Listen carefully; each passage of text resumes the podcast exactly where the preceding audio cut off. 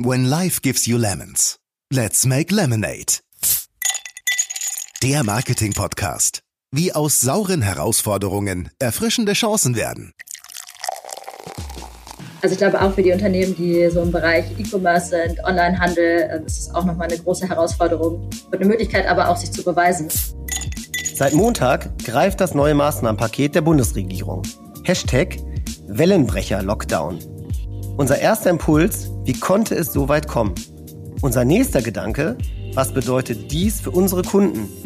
Was macht diese Entwicklung mit den Menschen? Mein Name ist Benjamin Becker und ich freue mich, dass du unser Gast bist bei Let's Make Lemonade, deinem Marketing-Podcast. Unser Thema heute, Business as Unusual.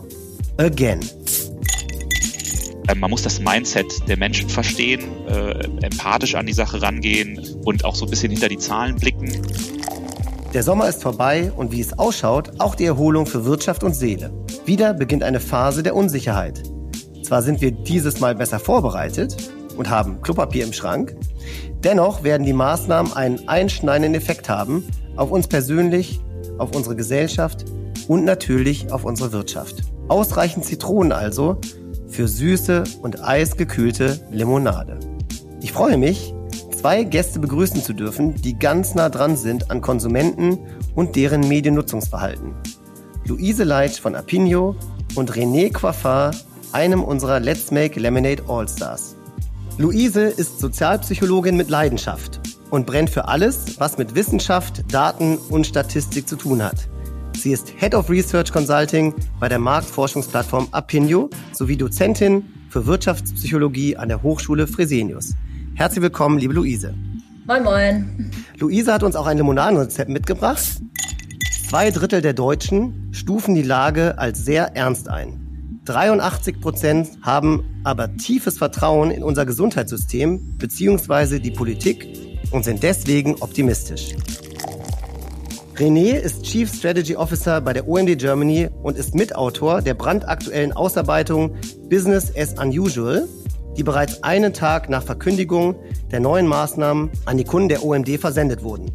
Einige Aspekte wird René heute sicher mit uns teilen. Falls du Interesse an der Präsentation hast, schreibe ihn gern direkt an. Seine Kontaktdaten findest du in den Show Notes. Hallo René. Hallo Benny, hallo Luise. Und das äh, Limonadenrezept von René lautet Empathie ist bei der Analyse von Daten das A und O. Das gilt aktuell mehr denn je. Ja, schön, dass ihr beide da seid. Ich freue mich total auf eine spannende Folge und ich glaube, sie wird einfach noch mal so ein bisschen ja, Einordnung geben in die aktuelle Situation und hoffentlich ganz viel Optimismus vers versprühen für unsere Hörerinnen und Hörer. Luise, was denkst du ganz persönlich und auch aus der, ja, deiner Geschäftsbrille, wenn du an die dunklen Stunden und Tage im November denkst? Ja, äh, erstmal vielen Dank, dass ich hier sein darf. Ich bin tatsächlich persönlich gerade sehr, sehr dankbar, dass ich Homeoffice machen kann. Ich habe normalerweise einen Arbeitsweg von einer Stunde und der ist im dunklen, kalten, nassen November furchtbar. Ähm, und den spare ich mir natürlich jetzt. Zwei Stunden am Tag, die ich in meiner warmen Wohnung sitzen darf. Äh, das finde ich persönlich sehr, sehr gut. Und ich glaube, da geht es auch noch vielen anderen Arbeitnehmern und Arbeitnehmerinnen, die Homeoffice machen können, gerade genauso. Eher aus so einer Business-Perspektive denke ich ganz, ganz spannend für diesen November das Thema Black Friday slash Cyber Monday. Ähm, Shift zu Online. Ich glaube, da rollt auf den E-Commerce was ziemlich Großes zu. Äh, ich glaube, das wird spannend. Und René, also erstmal, ne, schön, dass du wieder da bist. Du entwickelst dich ja hier schon zum Dauerbrenner. Ja, Triple voll gemacht heute, ne, glaube ich. Ja, genau. Nice. Erste Triple. Mal gucken, wie viel noch kommen. Genau, nice. Genau, von daher erstmal die Frage, wie geht es dir? Und natürlich sind wir gespannt auf deine Erkenntnisse aus der aktuellen Präsentation. Vielleicht kannst du uns ja auch einen kleinen Sneak Preview geben und so deine ein, zwei herausragendsten Erkenntnisse mit uns teilen. Ja, erstmal schön, dass ich wieder da sein darf. Ähm, freut mich wirklich sehr und äh, ja, mir geht's auch gut. Ich kann mich nicht beklagen. Und klar, die letzte Woche mit der Verkündigung der, der neuen Maßnahmen hat natürlich bei, bei uns nochmal zu einer sehr spontan und sehr intensiven äh, Beschäftigungen damit geführt, äh, dazu geführt, was, was jetzt als nächstes auf uns zukommt. Und ich glaube, so die Kernthemen, die, die wir nochmal rausgestellt haben, ist, das sicherlich äh, schon beeindruckend ist, wie nachhaltig und, und konstant sich auch Konsumverhalten äh, jetzt verändert hat. Und zwar nicht nur während des ersten Lockdowns, sondern auch darüber hinaus. Also gerade das Einkaufsverhalten, wenn ich jetzt mal an den Wocheneinkauf oder ähnliches denke, da, da sieht man schon wirklich nachhaltige Veränderungen im, im Verhalten der, der Konsumenten. Äh, aber auch, was Luise gerade schon sagte, das Thema Online-Shopping hat wirklich einen nachhaltigen Effekt über den, über den Lockdown hinaus ähm, erhalten und wird den sicherlich jetzt auch im, im, im äh, Weihnachtsgeschäft nochmal zusätzlich bekommen. Was wir jetzt auch schon direkt eigentlich gesehen haben im Laufe der letzten Woche war, dass in der Bevölkerung wieder ein sehr äh, starkes Interesse an Informationen da ist. Also das Bedürfnis ist wieder deutlich höher. Das sieht man eigentlich direkt in, im Abrufzahlen von Nachrichtenportalen oder Reichweiten von Nachrichtensendungen. Und per se kann man natürlich sagen, das haben wir ja auch schon beim ersten Lockdown gesehen, mehr Zeit zu Hause heißt mehr Zeit für Medienkonsum. Und das ist natürlich erstmal eine, eine gute Nachricht für, für alle Marken, die mit Konsumenten jetzt auch in äh, Kontakt treten wollen. Und ich glaube, was generell halt wichtig ist, und da, da geht auch mein Blick so rüber in, in Luise, die ja auch da mit Opinion eine Menge Daten haben, ist, äh, man muss das Mindset der Menschen verstehen, äh, empathisch an die Sache rangehen äh, und auch so ein bisschen hinter die Zahlen blicken. Und deswegen würde mich, äh, Luise, äh, von dir interessieren, irgendwie, was ist denn aus deiner Sicht so gerade die, die, die Stimmungslage im, im, im Land? Ähm, was, was sind so die großen Bewegungen, die ihr da vielleicht auch in den letzten Tagen feststellen konntet? Mhm. Also wir messen ja das äh, Verhalten und äh, die Einstellung der Menschen seit März jede Woche. Das heißt, wir können über den Zeitverlauf ein bisschen sehen, was da gerade passiert. Und was wir so seit den letzten drei, vier Wochen beobachten, ist, dass die Leute wieder alle vorsichtiger werden. Also die, die Leute sagen wieder vermehrt, ich vermeide Menschenmassen, ich vermeide Öffis, das ist mir nicht sicher genug. Ähm, ich trage noch mehr Mundschutz, auch an Orten, wo ich es nicht unbedingt muss. Äh, und dennoch, äh, trotz all dieser weiteren Vorsichtsmaßnahmen, sagen so knapp ein Drittel, sie fühlen sich weiterhin nicht so ganz sicher und bleiben dann wirklich lieber zu Hause. Also schon bevor die offiziellen Maßnahmen von der Regierung kamen, haben die Menschen selber schon gemerkt, die zweite Welle rollt an und haben sich darauf eingestellt und haben von sich aus angefangen, äh, sich konformer zu verhalten, was natürlich ganz, ganz schön ist, dass die Menschen es selber merken und man das nicht so von oben runter oktroyieren muss. Genauso, das, das merkt man schon. Es ist jetzt aber nicht so, dass die Leute alle panisch sind, dass die Leute alle Angst haben. Die sind sich einfach bewusst, dass es eine ernste Lage ist. Sie wissen aber auch, im März war es schon mal so mit komplettem Lockdown. Da war es auch um einiges schlimmer. Äh, und sie sind jetzt eher so, okay, ähm, wir haben das schon mal gemacht. Wir wissen jetzt, was wir machen müssen und wir machen das einfach wieder. Also die Leute sind da sehr ruhig und halten sich einfach an die Regeln. Und ähm, jetzt, also wir, wir nutzen dann ja auch ganz stark irgendwie eure Daten und, weitere Quellen, um, um so eine übergreifende Einschätzung und auch einen Blick drauf zu bekommen. Was mir bei euren, euren Zahlen auch nochmal stark aufgefallen ist, ist das Thema Optimismus. Der ist ja weiterhin recht hoch eigentlich, basierend jetzt auch auf den Entwicklungen der letzten Monate oder Wochen, wie du es auch sagst. Ähm, was, was glaubst du, bleibt der äh, jetzt auch im dunklen Monat November auf einem, auf einem hohen Niveau oder glaubt ihr, dass das Thema ähm, überstrapaziert wird und dass der, der Optimismus in der Bevölkerung eher so ein bisschen schwindet mit, mit Zunahme äh, der, der Zeit und der Lockdown-Dauer. Ja, sehr, sehr guter Punkt. Ich glaube, das zieht sich so durch. Also was wir vor allem sehen, ist, dass die Lebenszufriedenheit der Leute die ganze Zeit lang eigentlich nicht beeinflusst wird. Also im Großen und Ganzen sind die Menschen schon sehr resilient. Die sagen, klar, ich kann gerade keinen Urlaub machen, das ist natürlich irgendwie doof, aber im Großen und Ganzen geht es denen trotzdem gut. Das ist jetzt nicht so, dass die Leute alle alle unglücklich sind, die sind da sehr, sehr stabil in ihren ganzen Lebensbereichen oder sehen sogar in manchen Lebensbereichen wie Familie oder Beziehung und Liebesleben äh, sogar ein bisschen positiven Uplift, weil man einfach mehr Zeit mit den Menschen zu Hause verbringt und äh, da die Beziehung stärkt.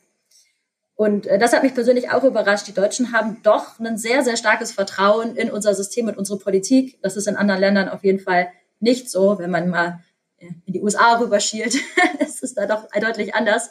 Ähm, genauso Benny hat ja eben schon ein bisschen angeteasert. Ne? Über 80 Prozent der Leute haben ein super starkes Vertrauen in unser Gesundheitssystem und auch in die Politik. Also die glauben halt, die Leute wissen, was sie tun und fühlen sich da, glaube ich, sehr, sehr aufgefangen und äh, ja und sicher. Deswegen denke ich, dass sich das jetzt auch weiter durchziehen wird. Also was wir auch nochmal gesehen haben, ist äh, Stichwort Mobilität. Tatsächlich so, dass schon im Oktober auch die Mobilität in der Bevölkerung wieder deutlich runterging. Was du eben sagtest eigentlich, dass es klar äh, in, der, in, der, in der Gänze äh, dann den Lockdown anscheinend gebraucht hat, um die Situation wieder unter Kontrolle zu bekommen, aber man im Oktober eigentlich schon sehen konnte, dass nicht unwesentliche Teile der Bevölkerung von sich aus sich tatsächlich wieder auch selber so ein bisschen beschränkt haben im Sinne von weniger ausgehen, weniger Unternehmen. Da, da, da glaube ich, haben die, die Kommunikation, die auch stattgefunden hat, weiterhin in den letzten Wochen und Monaten schon zu einem, zu einem äh, großen Vernunftlevel in der Bevölkerung sozusagen geführt und äh, wir haben uns ja auch nochmal beschäftigt, wie, wie, was glauben eigentlich die, die Menschen, wann sie wieder gewisse Tätigkeiten sozusagen normal nachgehen können. Und da siehst du einfach, dass, dass ganz, ganz wenige Menschen da überhaupt davon ausgehen, dass sie in den nächsten sechs Monaten überhaupt wieder irgendetwas normal tun können. Also ich glaube, man hat sich ja mit der Situation auch in gewisser Art und Weise, das ist vielleicht auch der große Unterschied zu der Situation im März, April, kommen wir sicherlich nachher nochmal drauf, mit der Situation arrangiert oder zumindest sich ähm, ja darin zurechtgefunden und man weiß damit jetzt besser umzugehen, als das äh, noch vor einem halben Jahr irgendwo der Fall war. Und ich glaube, wenn äh, wir dann auch mal darauf gucken, was jetzt halt anders ist äh, im, im jetzigen Lockdown, dann ist ja so ein bisschen die große Frage, irgendwie reagiert jetzt gerade für uns auch die Werbebranche ähnlich wie im Frühling und äh, was, was glauben wir, was da jetzt auch für Effekte irgendwo da sein werden. Und ich, ich glaube, da kann man wirklich sagen, gehen wir ganz, ganz stark davon aus, dass die Effekte bei weitem nicht so äh, dramatisch sein werden. Man muss ja sich bewusst machen, die Schulen und die Kindergärten sind weiterhin geöffnet. Das hat schon mal einen sehr, sehr massiven Effekt darauf, wie, wie schwer auch ähm, gerade Familien von der Situation betroffen sind. Das ist natürlich jetzt deutlich weniger dramatisch als, als noch im Frühling. Dasselbe äh, betrifft den Einzelhandel, der geöffnet ist. Auch das war im, im Frühling komplett andere Situation, die vieles anders gemacht hat. Man weiß, jetzt ist es irgendwo erstmal zeitlich beschränkt. Vier Wochen ist eine absehbare Zeit. Ähm, man, man kennt das Prinzip Lockdown. Es ist nicht der erste. Und generell verbringt man ja auch im, im November mehr Zeit in den eigenen vier Wänden. Und ich glaube, all diese Faktoren zusammengenommen stimmen mich auch sehr, sehr optimistisch, dass, äh, dass das in diesem Falle deutlich weniger negativen Impact auf verschiedene Parameter haben wird, als das noch im März und April ähm, der Fall war. Ähm, aber ich weiß nicht, wie, wie du das siehst, Luise, ob du, ob du das äh, mitziehst oder eine andere, andere Sichtweise da drauf hast. Ich bin da absolut äh, bei dir. Also immer dieses propagierte New Normal. Ich habe das Gefühl, das ist langsam schon so ein bisschen eingetreten. Also Du hast es aber gesagt, die Leute haben irgendwie akzeptiert, ich würde jetzt nicht sagen, es ist, es ist keine Resignation, die Leute haben einfach jetzt akzeptiert, okay, das Leben ist jetzt so, es geht trotzdem weiter, ähm, man hat trotzdem irgendwie äh, seine Kinder, man liest seine Bücher, man guckt seine Serien, äh, man schnackt mit seinen Freunden, also das ist dann doch alles irgendwo gleich geblieben. Ähm, man arbeitet irgendwie, äh, man hat mal gute Tage, mal schlechte Tage. Ähm, ich glaube, das ist wirklich angekommen äh, bei den Leuten. Und dadurch, dass wir halt wirklich im März diesen kompletten Lockdown hatten, wo alles zu hatte und man irgendwie vorm Supermarkt in so einer betretenen Schlange stehen musste, ist das, was jetzt halt gerade kommt, weniger schlimm. Also es ist halt eher so, okay, wir hatten schon mal schlimmer, das kriegen wir ja auch hin. Ne? Die Leute können weiter Kleidung shoppen gehen, äh, die können äh, weiter entspannt irgendwie die Drogerien gehen. Es ist halt gerade eigentlich nur dieses ganze Ding wieder essen gehen, Gastro, was ja jetzt wieder zu hat. Und das, das merken die Leute auch. Also die sagen halt, wenn wir uns gerade um was Sorgen machen, dann machen wir uns Sorgen um die Gastro. Dass alle unsere Lieblingsrestaurants und Cafés schließen müssen, dass äh, die langfristig aussterben, dass die Innenstädte deswegen leerer werden. Das ist ein Thema, was die Leute gerade beschäftigt. Die versuchen das halt damit zu kompensieren, dass die jetzt halt Essen bestellen oder Essen mitnehmen, um da irgendwie die Gastro zu supporten. Also das ist schon ein Thema, was den Leuten auch emotional wichtig ist. Ne? Essen, Essen gehen, ist schon was sozial-emotionales, was die Menschen schon beschäftigt. Ja, ich hatte ja in meiner ersten Frage an Luise von dunklen Stunden gesprochen. Und jetzt sprichst du natürlich mhm. das Thema Gastro an. Ich glaube, ganz viele unserer Hörerinnen und Hörer denken auch an Kultur und an, mhm. ja, an das, was im November vielleicht auch nochmal mehr in den Vordergrund steht. Halt wirklich ähm, Theater, äh, Kinobesuche, alles, was man dann vielleicht im Sommer nicht so sehr verfolgt. Das ist natürlich dann jetzt nochmal ein doch ein anderes Extrem, was wir auch so vielleicht in, in der Form zum ersten Mal hatten, weil es im Frühling vielleicht nicht ganz so ausgeprägt war. Wobei mir da natürlich ganz viele, die Konzerte und Festivals besuchen, widersprechen oder das ergänzen würden. Ja, was machen wir mit denen denn? Also ich glaube, was man bei alledem halt wirklich nicht vergessen darf, wenn, wenn wir hier auch irgendwie bequem aus dem Homeoffice senden, mhm. es gibt immer noch eine ganze Menge Menschen, die wirklich extremst hart betroffen sind. Also wir haben immer noch weit über drei Millionen Menschen in Kurzarbeit. Wir haben deutlich mehr Arbeitslose als äh, letztes Jahr im September und im Oktober, denke ich mal, wird die Zahl ähnlich aussehen. Ähm, wir haben wirklich schwer getroffene Branchen, ähm, wo man die, die Langzeitschäden äh, in der Wirtschaft noch gar nicht wirklich absehen kann.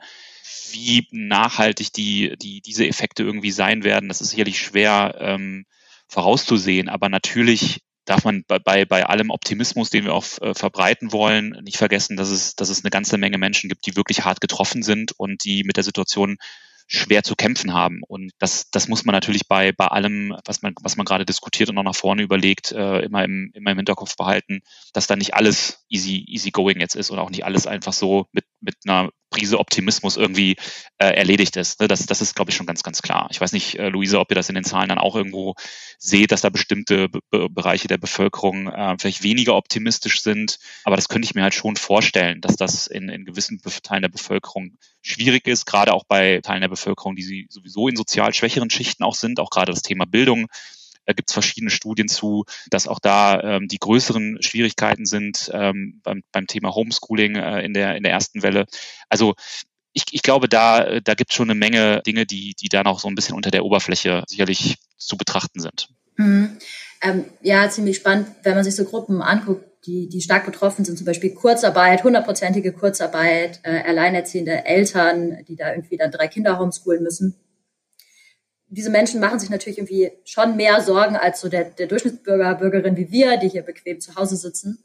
Es ist aber nicht so, dass diese Leute vollkommen resigniert sind und sagen, okay, das wird alles gar nichts. Auch die denken, okay, es ist jetzt hart, aber, aber wir schaffen das. Und wir sehen gerade in diesen Gruppen, dass die Leute halt sagen, okay, Urlaub ist ausgefallen. Das ganze Geld, das wir eigentlich in Urlaub gesteckt hätten, das wird jetzt halt gespart. Oder die Leute sagen, okay, jetzt eine große Anschaffung wie ein neues Auto, wird erstmal verschoben, denn wir können gerade eh nirgendwo so wirklich hinfahren. Also dass die Leute dann eher gucken, äh, dass sie ihr Geld beisammenhalten und dieses Ausfallen der Urlaube äh, passt da tatsächlich echt ganz gut rein. Also wir sehen halt gerade, dass die Leute sagen, okay, Urlaub ist ausgefallen, den Leuten, denen es gerade ganz gut geht, so wie uns, die, die geben das Geld dann vielleicht aus für neues Entertainment, weil das natürlich eine Branche ist, die gerade extrem gewinnt, ne? neue Konsole, PS5 vorbestellt. Und die anderen sagen halt, okay, wir sparen das jetzt und gucken, dass wir über die Runden kommen. Ja. Ähm, also wir sehen wirklich keine, keine Panik in manchen Bereichen, ähm, sondern einfach die Leute sagen, okay, es ist hart, aber das wird schon. Aber das sind ja eigentlich ganz, ganz gute Aussichten aufs Weihnachtsgeschäft dann. Ne? Also gerade wenn ich jetzt irgendwie sage, ähm, ich habe vielleicht per se dieses Jahr weniger Geld zur Verfügung, aber ich bin eben nicht in Urlaub gefahren ähm, oder war halt irgendwie vielleicht eine Nummer kleiner weg als sonst, ähm, dann ist ja potenziell vielleicht auch mehr Investitionspotenzial bei, bei Weihnachten oder zumindest, äh, sag ich mal, immer noch genug Geld da, um die Liebsten mit Geschenken äh, zu versorgen. Jetzt hast du eben irgendwie gesagt, klar, Einzelhandel ist weiter offen. Jetzt von mir N gleich eins persönlich gesprochen, ich kann es mir nicht vorstellen, in der Vorweihnachtszeit an einem, an einem Samstag irgendwie in die, in die Innenstadt zu, zu fahren, um meinen Weihnachtsbummel zu machen. Ich glaube, so geht es wahrscheinlich sehr, sehr vielen Menschen. Und deswegen glaube ich halt wirklich, was wir dieses Jahr halt sehen werden, und ich bin gespannt, wie die, wie die Zahlen bei Black Friday aussehen werden, das wird so unfassbar durch die, durch die Decke gehen. Äh, ich glaube, das können wir uns noch, noch gar nicht vorstellen, äh, was da im, im Vorweihnachtsgeschäft irgendwie passieren wird. Lockdown, ja oder nein, glaube ich, ist, ist da fast, fast egal. Wird, wird so oder so, so sein.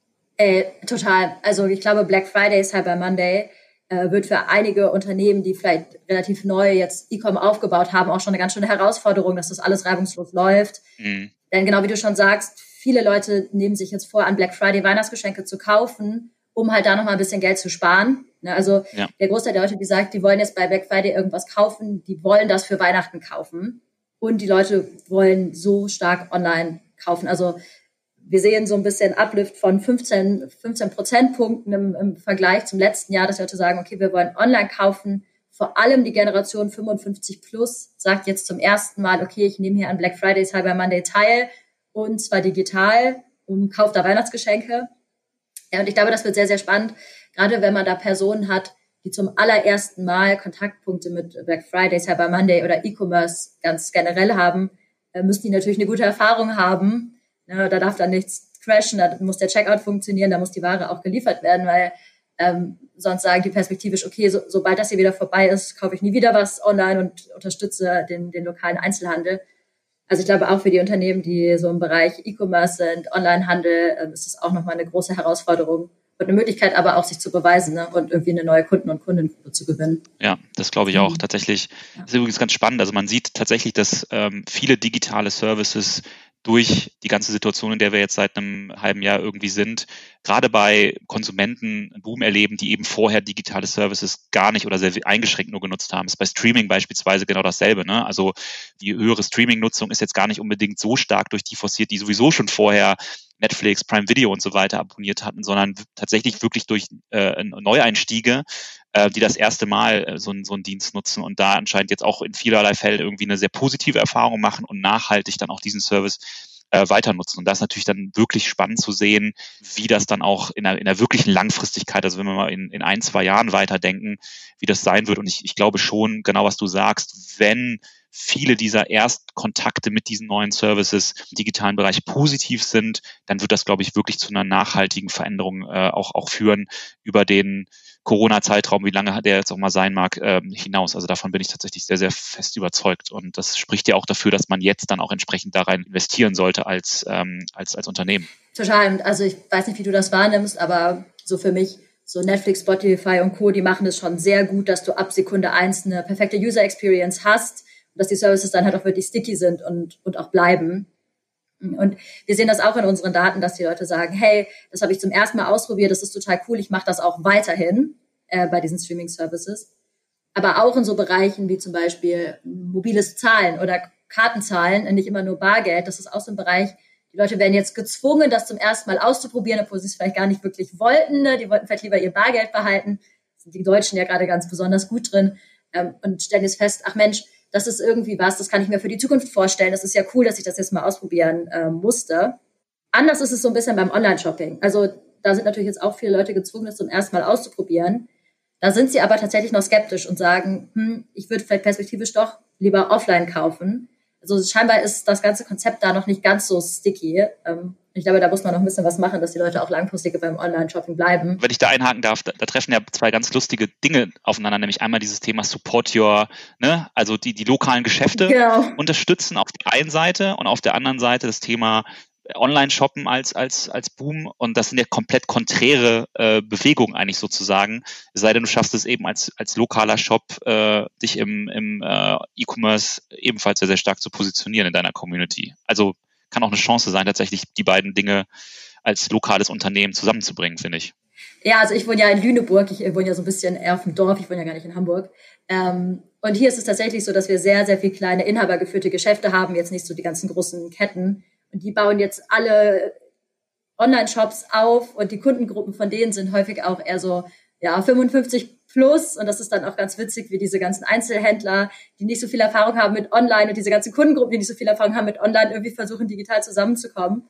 Ich finde es persönlich beeindruckend, dass beide Gruppen da so gewillt sind, das mal auszuprobieren. Dass man sagt, okay, ich möchte weiterhin bei dieser kleinen Boutique hier in Lüneburg kaufen oder bei diesem Teegeschäft hier kaufen und ich versuche das jetzt mal online. Ähm, ja, finde ich jetzt im kleinen Kreis ähm, ziemlich ja, ermutigend eigentlich. Und auch wenn wir vielleicht die Zeit äh, gar nicht haben, aber zu dem, zu dem, was ihr gerade sagt, ein kleines Beispiel aus meiner Heimat im Norden von Düsseldorf. Da gibt's nämlich ähm, einen Gastronomen, der im Tennisclub arbeitet. Mhm. Äh, total lokal, ja, und auch dann eigentlich nur saison, saisonal, äh, ein halbes Jahr hat er offen.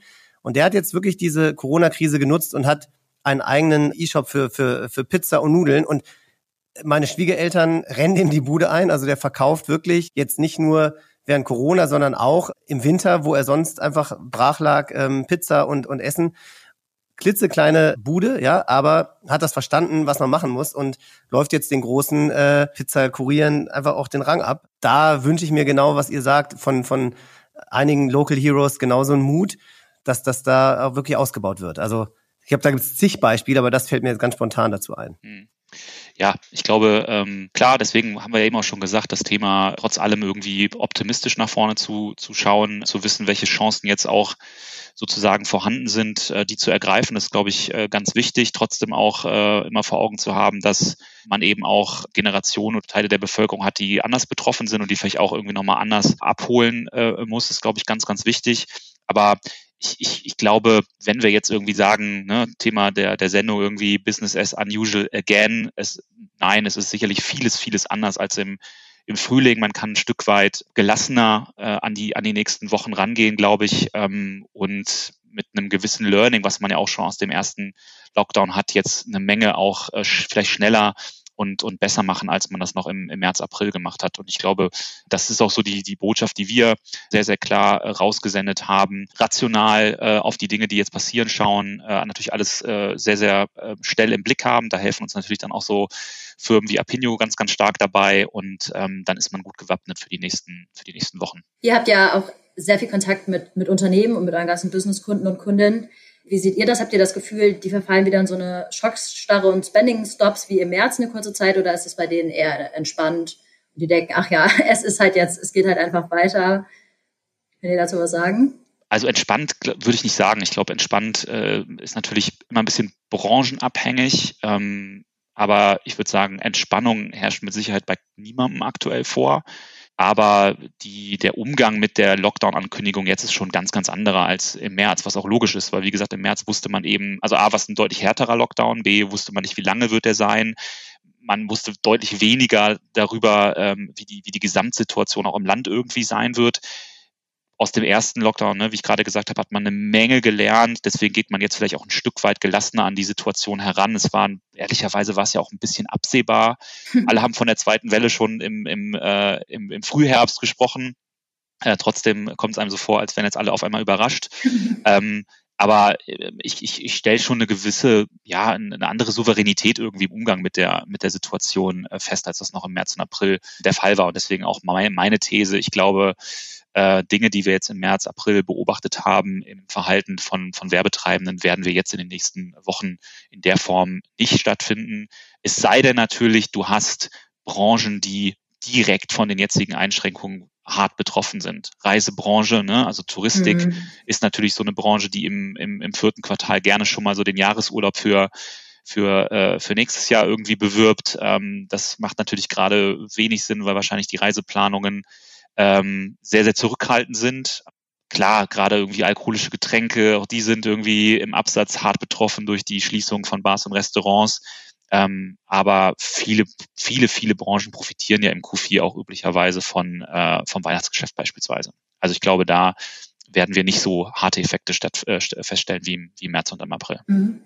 Ja, spannend. Also Souveränität ist auch etwas, was ich sehr wahrnehme bei vielen Unternehmen.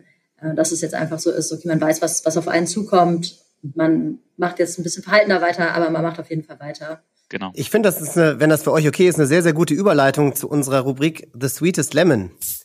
Ja. Mhm. Ihr sprecht schon an, was haben vielleicht Unternehmen aus ja, dem ersten Lockdown im März, April äh, gelernt? Und von daher meine Frage geht genau in diese, in diese Richtung. Ähm, was sind denn eure Top-Erkenntnisse aus dem Frühjahr 2020, die uns ähm, und unseren Konsumenten und ähm, ja auch unseren Kunden in dieser aktuellen Situation helfen können, die Krise besser zu meistern. Einfach mal mit dem Aufruf, ähm, macht uns Mut. Von daher, Luise, magst du anfangen und uns deine Sweetest Lemon ähm, dazu nennen? Ja, gerne. Also ich habe das Gefühl, dass viele Unternehmen jetzt wirklich gelernt haben, dieses Buzzword Customer Centricity wirklich auch mal zu leben. Also dass die Unternehmen mehr angefangen haben, auf ihre Endkunden und Kundinnen zu hören und zu gucken, was brauchen die gerade, was fühlen die gerade, was wollen die gerade, um dann darauf einzugehen. Weil bevor ist es häufig so, dann, dann wurde einfach irgendwas entwickelt und auf den Markt geschmissen, weil es verkauft sich ja schon irgendwie und gar nicht so darauf gehört, was wollen eigentlich gerade unsere Konsumenten und Konsumentinnen. Und ich habe das Gefühl jetzt, weil sich so viel immer schnell verändert und man die Situation nicht kennt, sind die Unternehmen jetzt immer eher am Puls ihrer Konsumenten und Konsumentinnen, äh, lesen diese ganzen Corona-Reports und Tracker, die von den verschiedensten Unternehmen herausgegeben werden, setzen aber auch selber Tracker auf, um zu gucken, wie ist es da gerade spezifisch in meinem Segment, in meiner Branche, um zu verstehen, was da los ist. Und ich glaube, das ist sehr, sehr smart, weil man dann natürlich super schnell auf Änderungen in den Bedürfnissen und Wünschen seiner Konsumenten und Konsumentinnen reagieren kann. Super. René, was wären deine Hoffnungsschimmer und was ist deine Sweetest Lemon? Ich kann mich da fast nur anschließen. Also das Thema ähm, sich mit der Lebensrealität von Konsumenten auseinanderzusetzen und zwar A, schnell und B, regelmäßig äh, und darauf entsprechend auch schnell zu reagieren. Das haben viele Unternehmen jetzt stärker gemacht und werden das sicherlich auch nachhaltiger tun. Und das finde ich ist äh, sehr, sehr positiv für äh, Menschen, die in Kommunikation arbeiten und dass Digitalisierung jetzt wirklich in vielen, vielen Bereichen ernst genommen wird und angepackt wird. Ich hoffe als äh, zweifacher Familienvater, dass das auch im Bereich der Schule stattfindet, im Bereich der Bildung. Ähm, aber es, es hat eine komplett andere gesellschaftliche Relevanz bekommen, jetzt mal über Kommunikation hinaus. Und das finde ich sehr, sehr positiv, weil ich glaube, davon, bei allen Risiken, die auch da, damit einhergehen, ähm, kann eine Gesellschaft äh, sehr, sehr stark profitieren tatsächlich. Ja, ich bin tatsächlich so dankbar, dass wir in einer schon digitalisierten Gesellschaft leben, ich stelle mir manchmal vor, wie es so vor zehn Jahren gewesen wäre. Corona vor zehn Jahren, wir sitzen alle vor so einem Motorola Flip Phone und können gar nichts machen.